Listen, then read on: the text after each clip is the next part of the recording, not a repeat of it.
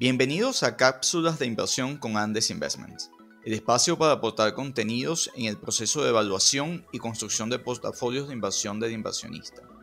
Con Ernesto Moreno, asesor de inversión regulado en Estados Unidos, y nuestro invitado Homero Gutiérrez, economista y especialista en valoración de empresas. Las opiniones expresadas son individuales y no constituyen recomendaciones de inversión o venta de productos. Consulte su asesor de inversión en el marco de sus objetivos financieros y perfil de riesgo antes de invertir. Hola Homero, ¿cómo estás? Hola Ernesto, muy bien, ¿y tú? Bien, bueno, eh, encantado de arrancar este proyecto contigo. Eh, vamos a hablar de mercado de valores y compartir nuestros conocimientos de mercado financiero, mercado de capitales al público que nos escuche. Y bueno, Homero y yo nos conocemos de hace casi 20 años, Homero. Sí. Eh, ambos somos economistas y eh, como saben, pues en, mi caso, pues eh, soy asesor de inversión y Homero es una persona especializada en, finanzas, en finanzas corporativas y en valoraciones de, compañías. Entonces, bueno, Homero, arranquemos. Sí. Hoy la noticia del día es la caída que tuvo el, mercado hoy, ¿no? Una Terrible, caída, 7% es dado. A pesar de que el dato de empleo no fue malo, fue bueno, de hecho. Lo que pasa es que son las expectativas de, o el temor al resurgimiento del coronavirus, pero eso está presente. Eh, realmente la reacción del mercado hoy eh, es ante un riesgo que hemos comentado que sigue allí y sobre todo con las protestas recientes que han habido en Estados Unidos, pues evidentemente la probabilidad de, aumento del nivel de contagios pues está. Sin embargo, fíjate que el secretario del Tesoro eh, habló de, la poca probabilidad de que vuelvan a cerrar la economía, ¿no? aunque no sabemos eh, eh, esa tasa de contagio hasta dónde se pueda disparar. ¿no? Sí, la, la reacción del mercado hoy eh, creo que está más eh, llevada por el, por el miedo que por un racional, porque todos los inversores saben que todavía no hay una vacuna, todavía hay muchas cosas del coronavirus que no se, no se tienen clara como si se genera inmunidad, si una vez que te da coronavirus puede repetir, qué porcentaje de la población tiene que tener, se tiene que alcanzar para lograr la inmunidad del rebaño. Esas son cosas que han estado latentes en todo este tiempo porque por el misma naturaleza del, virus que todavía no se sabe a ciencia cierta muchas de sus cosas y de sus características biológicas. Entonces, así es. pero, fíjate, vamos, vamos a separar dos cosas. La primera, cuál es el valor que había alcanzado el mercado y, el, el, rally que sin duda tuvo desde el mínimo en el 23 de marzo de este año hasta el máximo alcanzado hace pocas horas. Eh, tuvimos un crecimiento de más de 40% en los índices desde ese mínimo. Fue un crecimiento realmente vertiginoso que, como habíamos comentado en nuestro blog, en algunos de nuestros artículos, la valoración de las empresas pues se había colocado inclusive por, eh, por encima de los niveles antes de que el COVID-19, eh, digamos, paralizara y generara la cuarentena a nivel global. Entonces, eso por un lado, pero por el otro, nosotros tuvimos interesantes datos del empleo en Estados Unidos. Y el viernes pasado también, como comentamos en nuestro blog, eh, eh, eh, las cifras de empleo sorprendieron y en lugar de generarse una, caída de más de 7 millones y medio, que es entre 7 millones y medio y 9 que esperaba el mercado para el mes de mayo, por el contrario hubo más de 2 millones de empleos creados, entre ellos más de un millón de empleos creados en los sectores de, de hospitality, digamos servicios, leisure, restaurantes, que eran los sectores más afectados y, cuyo empleo era, eh, digamos, se temía mucho más eh, el impacto de transmisión de la economía por allí, ¿no? Sí, e, esas cifras económicas eh, venían a, a, a soportar, a, a, servir de soporte a la visión de que la economía estaba reactivando, que independientemente del impacto del coronavirus fue el fuerte impacto sobre la economía, ya estábamos marcando una, una curva de recuperación en, sectores que fueron muy golpeados. Eso por eso es que te insisto que este, este, este retroceso del día de hoy eh, puede verse más al, al, miedo que a razones económicas fundamentales, ¿no? Sí, yo quiero dejar muy claro dos elementos. Respecto a ese reporte de empleo, que fue sin duda sorpresivo y muy positivo eh, como señal para la economía, quiero destacar que la mayor parte de la incorporación de empleados a, la economía, de recuperación de empleo, vino en el tramo donde el desempleo tenía menos de cinco semanas. Es decir, los que recientemente habían eh, eh, girado las peticiones de desempleo y habían entrado en la estadística de desempleo fueron los que salieron más rápido de él. Y eso nos genera un riesgo que comentamos, que tiene que ver con que las personas que tienen más de cinco semanas siguen estando desempleadas y siguen creciendo. Ese dato en particular aumentó de 7.8 millones a 14.8 millones de desempleados en Estados Unidos, aquellos que tienen en, eh, entre 5 y 14 semanas desempleados. Y eso no es positivo porque está hablando de que la gente que tenía ya tiempo desempleada sigue estando desempleada y eso implica que el desempleo estructural puede estar aumentando y que el reporte siguiente de empleo puede no ser tan positivo. Sí, bueno, y era de esperar, Ernesto, eso era de esperarse porque estamos viendo que, por ejemplo, la Fed está viendo una caída de 6,5% del PIB americano en 2020. Una medición anterior que ellos habían, una predicción anterior que ellos habían hecho, eh, lo, ubicaba en, 5, eh, perdón, eh, para el año que viene estaríamos viendo una recuperación de 5%, lo cual es parte de ese desempleo estructural. Ciertamente no estaría lejos de volver a sus puestos de trabajo, pero ya no en el 2020, sino en el 2021, ¿no? Correcto. El otro elemento de riesgo que, comentaba es la valoración. O sea, el, mercado subió de una manera tan rápida y recordamos a, a, nuestros escuchas que eh, la valoración está en cuánto está usted pagando por cada dólar de beneficio que usted obtiene de las empresas. Entonces, nosotros en particular usamos el ratio de precios sobre beneficios y en el caso de las empresas que tienen altos crecimientos, precios sobre beneficios este, eh, por crecimiento. Entonces, eh, aquí hay que tomar en cuenta que si bien el precio de muchas acciones sigue por debajo de los niveles antes del COVID-19, hay que tomar en cuenta que los beneficios de esas compañías han caído sustancialmente en el caso de algunas, así como otras, sobre todo en el sector de tecnología, pueden, a partir de, esta, de, esta de la cuarentena generada y del distanciamiento social que esperamos en la sociedad, aumentar de manera sustancial. Por ejemplo, los casos de empresas eh, eh, videojuegos como Singa, por ejemplo, o Amazon, casos muy ilustrativos, cuyos beneficios esperados pueden aumentar a partir de esta cuarentena, porque el consumo eh, de, su base de clientes puede estar aumentando. Pero así como eso ocurre en el caso de las líneas aéreas, por ejemplo, que son, es una industria con márgenes operativos sumamente estrechos, ¿cuál es la expectativa de retorno que ellos van a tener eh, eh, cuando ellos van a reactivar su venta y en efecto cuánto van a vender después de que se levanten las restricciones de las cuarentenas? Entonces, el modelo de negocio probablemente, y bueno, eh, eh, Warren Buffett salió de ese negocio de líneas aéreas, cuánto efectivamente las líneas aéreas van a poder generar, así como también el sector de energía, cuánto va a recuperar el petróleo su demanda y cuál va a ser el precio, porque también hay una destrucción de oferta, evidentemente, pero cuál al final va a ser el beneficio de, cada sector. Y eso en, en, Andes Investment, pues nosotros eh, observamos al hacer nuestra evaluación y nuestro análisis sobre los sectores, vemos cuál es la expectativa que tenemos nosotros de, eh, sobre los sectores y la generación de beneficios que sostenga el valor de las compañías. Entonces, eso en particular es como si hubiese eh, generado una batidora que movió todo el mercado y alteró las valoraciones de eh, todos los sectores y muchas compañías a partir de esta cuarentena. Sí, pero ciertamente eso que comentas, Ernesto, no, no, es transversal, no es en todos los sectores, porque te tengo, por ejemplo, un par de ejemplos. Uno es AT&T, que pese a todo esto, en el primer trimestre de este año eh, registró un, reportó un beneficio por acción de 0,63 dólares en comparación con el 0,56 que registró el primer trimestre del año 2019.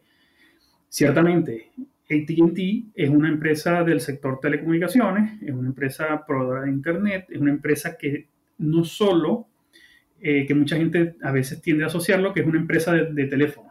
Ciertamente, parte de, su, de, su, de, sus segmentos tiene que ver con las comunicaciones, segmentos, ¿no? De eh, eh, líneas celulares, acceso de banda ancha, pero también tiene otros segmentos como Warner y el segmento Latinoamérica, que pese a la magnitud que, que tuvo la crisis, que ha tenido la, crisis del coronavirus, muchos de estos sectores han mantenido su, su, nivel de, de, su margen operativo. Vemos el caso, por ejemplo, de... Te olvidas, en el caso de AT&T, te olvidas de HBO Max. Y es bien interesante este ejercicio, Mero, porque eh, vamos a tomar AT&T para ilustrar cómo las personas, cómo el inversionista, puede enfrentarse a la valoración de las empresas y responderse a la pregunta, ¿cuán, cuán costoso o cuán barato está este, esta acción o esta empresa para mí? Y así, a, partir de este ejercicio de esta empresa como ATT, puede extrapolarlo a sectores eh, para poder armar su portafolio. Fíjate, por ejemplo, ATT. ATT, eh, eh, que es, como tú dijiste, es una empresa de telecomunicaciones, tiene servicios de streaming porque tiene generación de contenidos que en este momento la demanda por, por, generación de contenidos y por servicios de streaming, competencia de Netflix, de Amazon Prime, de Disney, que eh, de forma muy exitosa sacó su canal, ellos eh, tienen una fuente de, crecimiento de, clientes y de usuarios en este segmento de, negocio. Entonces, esta es una empresa que de forma mixta puede estar afectada en algunos servicios, como servicios corporativos, por ejemplo, de, datos y de comunicación, por un lado, pero por el otro, HBO Max, por ejemplo, o Warner, son generadores de contenidos y generación de servicios de streaming eh, por, Internet. Y eh, están viendo un aumento en la demanda, ¿no? Sí, y fíjate que curiosamente el reporte del primer trimestre de, de AT&T eh, lo más curioso de todo es que la mayor caída en, su, en sus ventas, en sus revenues, provino de la publicidad vía de la cancelación masiva que hubo en el mes de marzo de los eventos deportivos.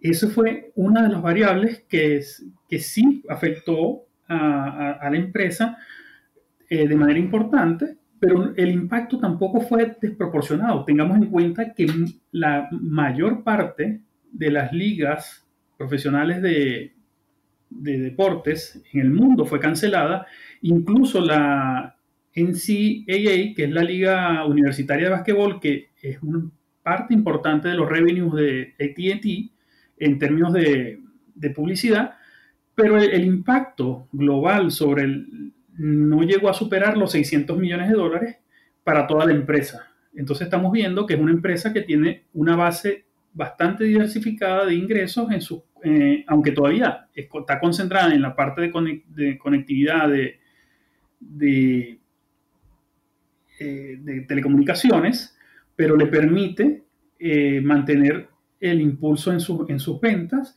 Vemos que las ventas apenas cayeron para una empresa de este tamaño, pasó de 44 billions en el año 2019, pasó a 42 billion, o sea, solo, tuvo una reducción de alrededor de 2 mil millones de dólares en, revenues. Que en una empresa con un buen margen operativo, como es el caso de AT&T, este, e, ese efecto no es tan, no, no, no es tan fuerte. No, no, de, ninguna manera. De hecho, la empresa mantuvo eh, sus niveles de CAPEX, lo cual es una buena señal porque eh, ATT está apostando ahora a la expansión de la red de 5G, lo cual va a ser un cambio en, y va a permitir un cambio en la forma de, de, las telecomunicaciones de aquí hacia adelante, va a permitir la conectividad de muchos equipos, va a permitir eh, los autos autónomos, eh, va a permitir un, y para que tengas una idea, Ernesto, en este primer trimestre de año, el número de aparatos, de device conectados a Internet que reporta ATT en sus informes, habla de que crecieron alrededor de 2,5 millones de aparatos conectados a Internet. Esto básicamente tiene que ver con un acuerdo que está llegando la empresa con los vendedores de autos, ¿no? Y estos, eh, los autos ya vienen que se conectan a Internet. es algo, algo fantástico ya. Todos los autos vienen conectándose a Internet, además del Internet de las cosas, que está cada vez más, hay más aparatos en los hogares de las personas, de, de, las familias, que, tienen, que se conectan automáticamente a Internet y eso es un potencial gigantesco para una empresa eh, como esta, ¿no? Claro, vamos a traducir eso para el inversionista. Fíjense lo, lo, que acabas de comentar. Hay una, un disparo en la cantidad de dispositivos con conexión vía 5G para que a través de un data center tengan conectividad de transmisión de datos. Eso implica, desde el punto de vista económico, ¿dónde se genera aquí negocio? Se genera negocio en semiconductores, se genera negocio en toda la cadena eh, que genera pruebas a esos dispositivos, se genera negocios en la robótica, porque te cuento algo, drones los vamos a comenzar a ver haciendo entregas de lo que se conoce como deliveries de, de distintos, distintos productos, vamos a verlos pronto en las calles y no es una fantasía utópica, eso, eso ya está. McDonald's, por ejemplo, es el, uno de los mayores demandantes y, ya con contratos desde el año pasado de eh, drones capaces de hacer deliveries. con el tema de distanciamiento social, con el, tema del distanciamiento social, vamos a ver eh, un disparo de la robótica que gracias a la tecnología 5G va a poder tener conectividad y esa conectividad, eso, eh, una empresa como ATT la genera. No, no, no perdamos el, o sea, ATT, por ejemplo, este, que tiene ese servicio streaming, que tiene eh, un, incremento en la demanda de conectividad de datos, que es una compañía que eh, su facturación, como tú dijiste, se ha mantenido bastante estable pese al COVID-19, es una compañía que llegó a perder más del 30% de su valor desde el punto máximo que estaba antes del COVID-19 a los niveles de marzo de, este año que fueron los mínimos. Entonces, ¿qué genera que una compañía de esta magnitud con este modelo de negocio tenga una corrección tan importante? Te, doy un dato. Ellos anunciaron que eh, sus programas de compra de acciones los suspendían. No suspendieron el dividendo. Pasó, ATT tiene un dividendo muy superior al 6% hoy día. Y es sin duda una empresa con un flujo de caja tan estable digamos, una, una potencial inversión para eh, muchos inversionistas donde pueden tener un dividendo alto una empresa con baja volatilidad. Este, ahora, la, suspensión de ese programa de compra de acciones, que eh, para, para, el público inversionista, estos son programas de uso de fondos de las tesorerías de las compañías que son utilizados para comprar sus propias acciones y eso evidentemente aumenta la demanda de esas acciones y le da soporte y crecimiento al precio. Esto es realmente uno de los factores que disparó la corrección de ATT, pero desde el punto de vista de valor, hay una preservación ¿no? de valor allí. Sí, sin duda. Fíjate que cuando revisas el, flujo de caja que generan las operaciones de, ATT, vemos que en el primer trimestre de este año generaron 8.800 millones de dólares, que es una cifra que es suficiente para mantener el dividendo, como bien tú lo, lo comentas, y para mantener el ritmo de inversiones que es muy importante para una empresa que está en este sector, en un sector de tecnología y un sector que, como comentaste, se está, expandiendo la red de 5G para, eh, para el futuro, ¿no? Que va a ser un gran... Esa, esa red de 5G va a ser uno de los eh, agentes que va a impulsar el cambio disruptivo, sí, absolutamente. disruptivo, ciertamente, esa es la palabra. Eh, eh, es, que el 5G, la disrupción del 5G te, te abre la economía a cambiar las relaciones entre las personas, porque el tener una conectividad profunda de dispositivos a distancia, para que sepa la gente, 5G puede permitirle a un médico que está en un sitio a través de la conectividad con los instrumentos hacer una operación de forma remota.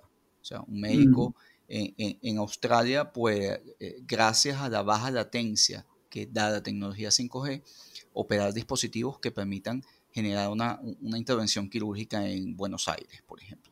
Entonces, eh, eh, esto, estos son cambios disruptivos que se están dando y creo que en esta coyuntura del COVID, pues la aceleración de esos cambios este, disruptivo se ha generado. Eh, por ello, el, mayor crecimiento en el sector de tecnología, servicios de comunicaciones, frente al resto de la economía. Te quería hacer un inciso en el caso de una empresa como Disney. Disney eh, sacó un servicio de streaming eh, muy exitoso. Disney tiene un elemento que cuando valoramos una empresa, y, en el caso de Andes y cualquier inversionista que nos escucha, puede aplicar esos mecanismos. Eh, el método de valoración de la empresa incorpora las marcas y los valores intangibles. Disney tiene en, Star Wars, Marvel, Pixel, eh, por ejemplo, cuatro marcas muy poderosas que puede rentabilizar. Y pese al cierre de los parques y los resorts y los cruceros que tiene, que sin duda están muy impactados por la pérdida de turismo, ha, lanzado un nuevo canal de venta a través del streaming y una forma de generar usuarios que de forma muy acelerada ha logrado y está compensando la pérdida que tiene por los parques a través de un nuevo servicio. Usted, Disney es un, es un ejemplo de cómo eh, su modelo de negocio se ajusta a los cambios y es capaz de a través de marcas con alto valor rentabilizarlas este, capitalizando el distanciamiento social a través de servicios de comunicación. Bueno, para que, para que nuestros escuchas tengan una idea, el primer día que salió Disney Plus, hubo 4 millones de descargas móviles de la aplicación. El primer día. Cuando eso lo comparamos con los 90 mil que tuvo el servicio de HBO Max. ¿no? O sea, estamos viendo la magnitud del, de Disney como marca y como, como plataforma para vender contenido, ¿no? Totalmente. Y el desarrollo de ese canal, por ejemplo, lo comparamos con Netflix, por ejemplo. Netflix, al cierre del primer trimestre, tenía más de 167 millones de usuarios a nivel global. Disney en solo seis meses, y, Netflix con, con, años de operación, Disney en solo seis meses había logrado más de 50 millones de usuarios. Y, esto impulsado por las marcas y la capacidad de generación de contenido que tiene. Eh, eh, Homero, fíjate que, comentamos en nuestro reporte pasado que eh, veíamos ante los riesgos y el crecimiento que había tenido de forma acelerada el mercado, veíamos el sector defensivo en consumer staples como un, como un refugio, o sea, estábamos viéndolo con, más valor. Por lo siguiente, no, si el desempleo estructural en Estados Unidos está creciendo, y pese a que el aumento del empleo este, fue, fue una, una grata sorpresa para la economía por la reapertura económica tan rápida que está teniendo, los, las personas, la población, eh, van a, tener un, digamos, un ingreso mínimo que entre los, el seguro de desempleo y los apoyos de, eh, eh, del gobierno del presidente Trump a la población se están generando. Sin embargo, creo que vamos a tener un consumidor mucho más precavido que va a tratar de ahorrar porque ha conocido una fase donde pierde el empleo y tiene incertidumbre. Entonces, eh, eh, basado en eso, eh, nosotros aumentamos nuestra exposición al consumo no discrecional. Y esto es en particular sectores de alimentos, sectores este, de, de, cuidado personal. Ahí tú tenías algo, el seguimiento de algunas empresas, no, sé si, si quieres comentar. Sí, sí, un ejemplo de, de estas empresas de cuidado personal la tenemos en Pfizer, es, la primera que eh, te voy a comentar algunas cifras importantes. Y la segunda es Johnson Johnson. Eh, para el caso de Pfizer, fíjate que eh, la gerencia de Pfizer deja sin cambios su expectativa de crecimiento en las ventas, manteniéndola en alrededor de 42,3 42 mil millones de dólares, lo deja sin cambios, ¿no? O sea, manteniendo el escenario que a diciembre, al cierre del año 2019, lo sigue manteniendo después de este primer trimestre de, coronavirus. ¿no? igual pasa con el, el, flujo de caja operativo, en el cual también incluso eh, sí lo reducen un poco por algunas de las, de las cosas que han, del impacto del, coronavirus, pero estas empresas, en, su, en su, informe trimestral, eh, no ha tenido ni una disrupción en su, en su producción ni en sus plantas, ha tenido, eh, no ha tenido interrupciones en sus operaciones y, eso le ha permitido mantener este, los niveles de ingresos que estamos, estamos, estamos viendo para el caso de Pfizer, ¿no? Sí, Pfizer, bueno, Pfizer Farmacia, no sé si dijiste cuidado personal por la producción de Viagra, ¿no? Que, que está más dentro del, del consumo no discrecional pues, de la gente. Pero sí, creo que el, nuevo individuo que queda de, después del COVID, este, como comentamos, es un individuo más precavido que va a cuidar su salud y que, bueno, sin duda las línea, líneas de, producción o, de, algunas farmacéuticas va, va a incluso aumentar su demanda. Y ciertamente Pfizer, y, eh, como parte del sector de, las industrias de la producción, no tiene interrupciones y tiene por el contrario una, una, cantidad de productos, incluso algo de estudios y alineados a la, búsqueda de vacunas para el COVID-19 este, que siguen allí. Sin embargo, Pfizer, te cuento que hoy cayó más del 7%. Eh, más del 7,3%, eh. está en nuestra lista de, de oportunidades que publicamos en, y que está disponible en nuestro en nuestro dashboard, en nuestra página web eh, bajo, bajo, registro eh, del 3 de abril. Eh, sin embargo, hoy tuvo un día, un día muy fuerte. Pfizer es una empresa que paga dividendos de, forma importante, una farmacéutica, como tú dijiste, pues tiene sus ventas no, no, no, han, no, han, corregido.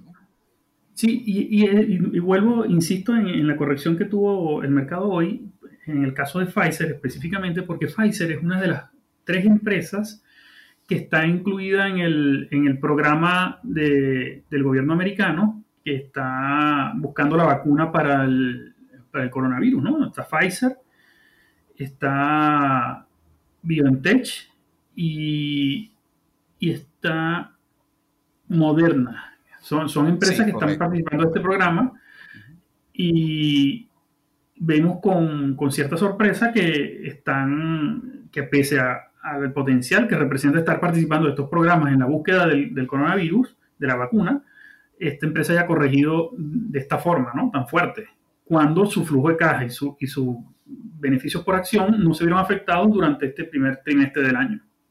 Sí, sin embargo, de, nuevo, eh, tanto en Andes como nuestro público inversionista, eh, las expectativas de valor se ajustan en función de lo que el mercado cree en algún momento, ¿no? una variación tan importante como la que podemos haber tenido hoy y la volatilidad que hemos tenido asociada es, es, basada en la incertidumbre eh, que, que, puede tener el mercado en algún momento respecto al valor y la capacidad de facturación de las compañías. No obstante, las certezas del análisis fundamental están en que eh, las cifras de empleo y las cifras de reapertura de la, de la economía pues tienen un soporte importante aunado a los apoyos del gobierno federal, de la Reserva Federal, de dar liquidez al mercado y de dar financiamiento. Fíjate hubo un programa eh, anunciado por la FED de financiamiento de las pequeñas y medianas empresas esta semana, este, que amplían más de 600 billones las ayudas a las pymes que están recibiendo. Esos son factores, esos, son, esos son elementos importantes que dan soporte al mercado. Habías comentado Johnson Johnson, Homero. ¿Cuáles son los elementos de valoración que estás tomando en cuenta, Homero? Bueno, en Johnson Johnson eh, repite mucho el patrón de las otras dos compañías que hemos hablado el, día de hoy, eh, que han tenido inclusive eh, un incremento en sus ventas durante este primer trimestre. Fíjense, Johnson Johnson creció un 5,6% sus ventas en Estados Unidos, un 4,7% en Europa, aunque en el resto de América, o sea, excluyendo los Estados Unidos, hubo una caída de un 0,1%, lo cual te dice que los productos, las líneas de productos de Johnson Johnson siguen teniendo una fuerte salida y no se han visto afectadas por el, por tema pandemia. Además que te agrego que en el caso de Johnson Johnson vende muchos equipos de, eh, lo que se llaman disposables eh, desechables eh, para los hospitales. Y la dotación de los hospitales o, la demanda de dotación de los hospitales ha crecido de forma importante. Y este ha sido un elemento eh, de, alza en la facturación de Johnson Johnson. Sí. de, desechables para hospitales, básicamente en Estados Unidos.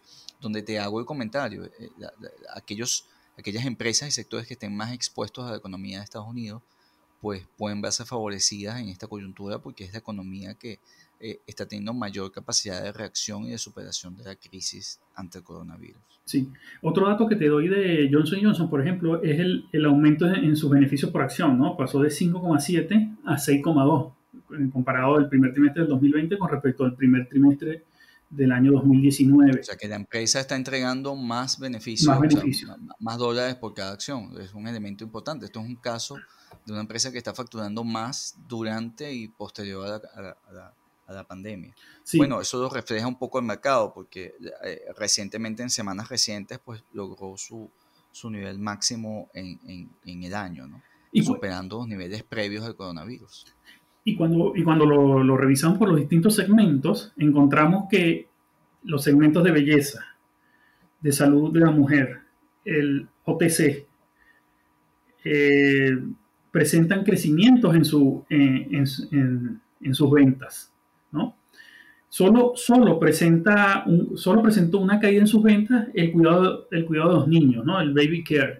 El, resto de los, incluyendo el oral care, registraron crecimientos significativos en, su, en sus ventas eh, durante el primer trimestre de este año. ¿no? Excelente. Sí, yo creo que el enfoque que hemos discutido hoy, Homero, es bien importante compartir esto con, con el público inversionista, las formas en las cuales usted tiene que evaluar eh, empresas o sectores con los cuales va a construir su portafolio de inversión. Eh, el enfoque de valorar con distintas eh, metodologías. En el caso de Homero, tú estás valorando con, con, con, descuento, o sea, viendo el flujo de caja de la empresa, viendo en detalle los estados financieros, lo cual le aporta un gran valor, porque uno al momento de invertir uno tiene que entender el modelo de negocio de, de, de las compañías o de los sectores en los cuales te estás metiendo, entender cómo facturan, entender el, el, valor que tiene o la capacidad que tienen de facturar, eh, la capacidad que tienen de crecer en el tiempo y cómo eso se puede reflejar en la acción. Yo creo que no hay más tranquilidad que invertir en algo que tú sabes cómo genera ingresos, este, que tienes una expectativa sólida en el tiempo de cómo esa empresa va a seguir facturando y que aun cuando el mercado pueda subir o, caer en determinados momentos, tú estás invirtiendo en un valor que esperas como de retorno eh, por, tu acción en la cual estás invirtiendo. Sí, eso, eh, el, valor subyacente, el valor subyacente de la empresa, cuando uno revisa los estados financieros, el valor subyacente de la empresa está ahí, independientemente de que el precio de la acción suba o baje. Ahí eh, es, imposible no recordar la frase de, Warren Buffett, que precio es lo que tú pagas y valor es lo que tú obtienes.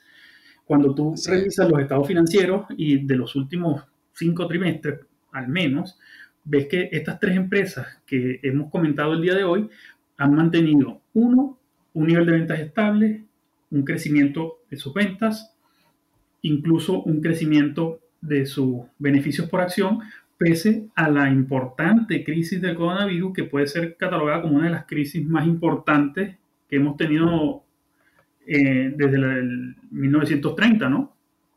Así es.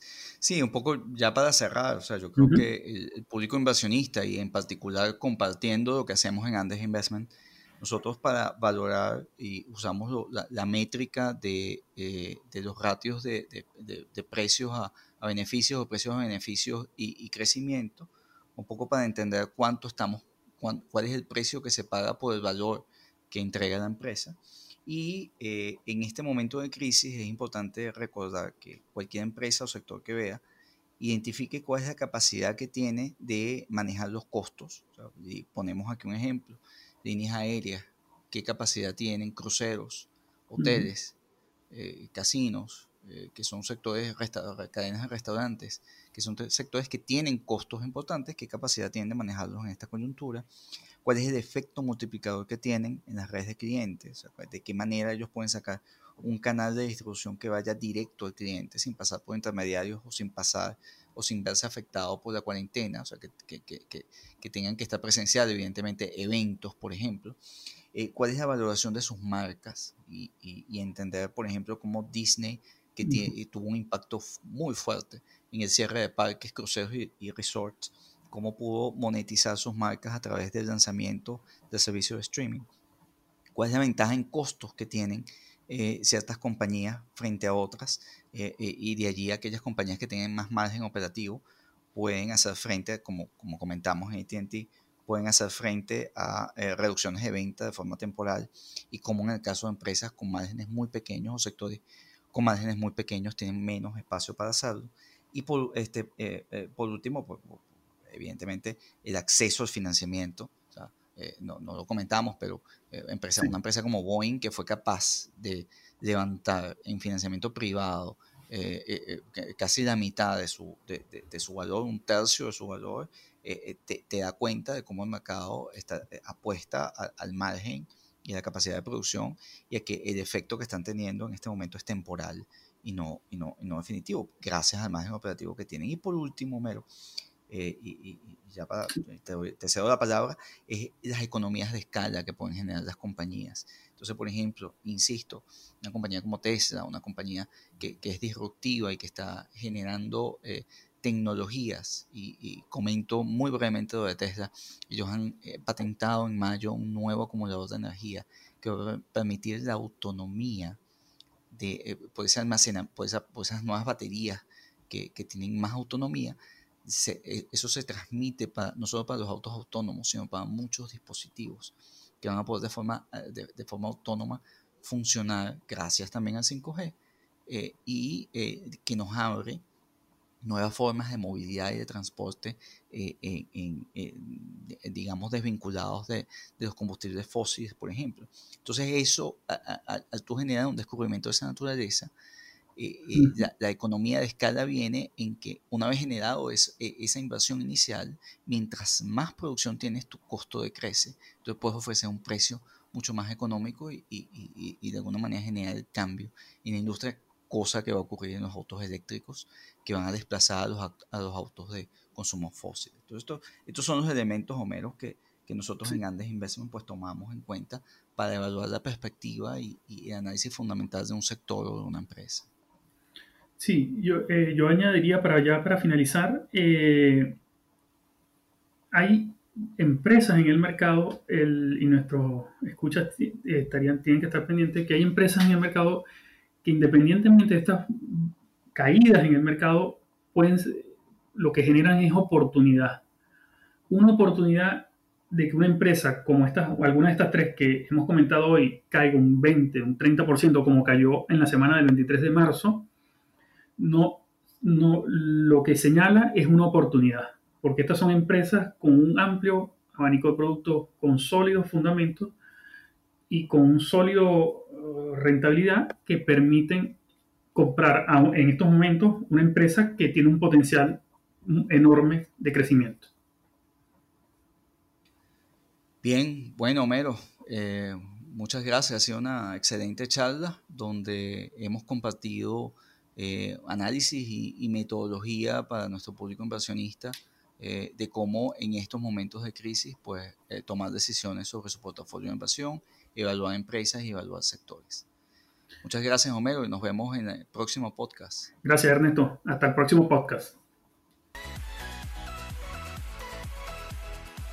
Homero nos aportó su metodología de evaluación de empresas a través del flujo descontado de sus estados financieros útil para comprender el valor del beneficio esperado a través del tiempo. ATT, Pfizer y Johnson Johnson son empresas que ve con valor hacia adelante. No olvide los principios de diversificación de riesgo y la elección de los instrumentos financieros que mejor se aproximen a su plan financiero.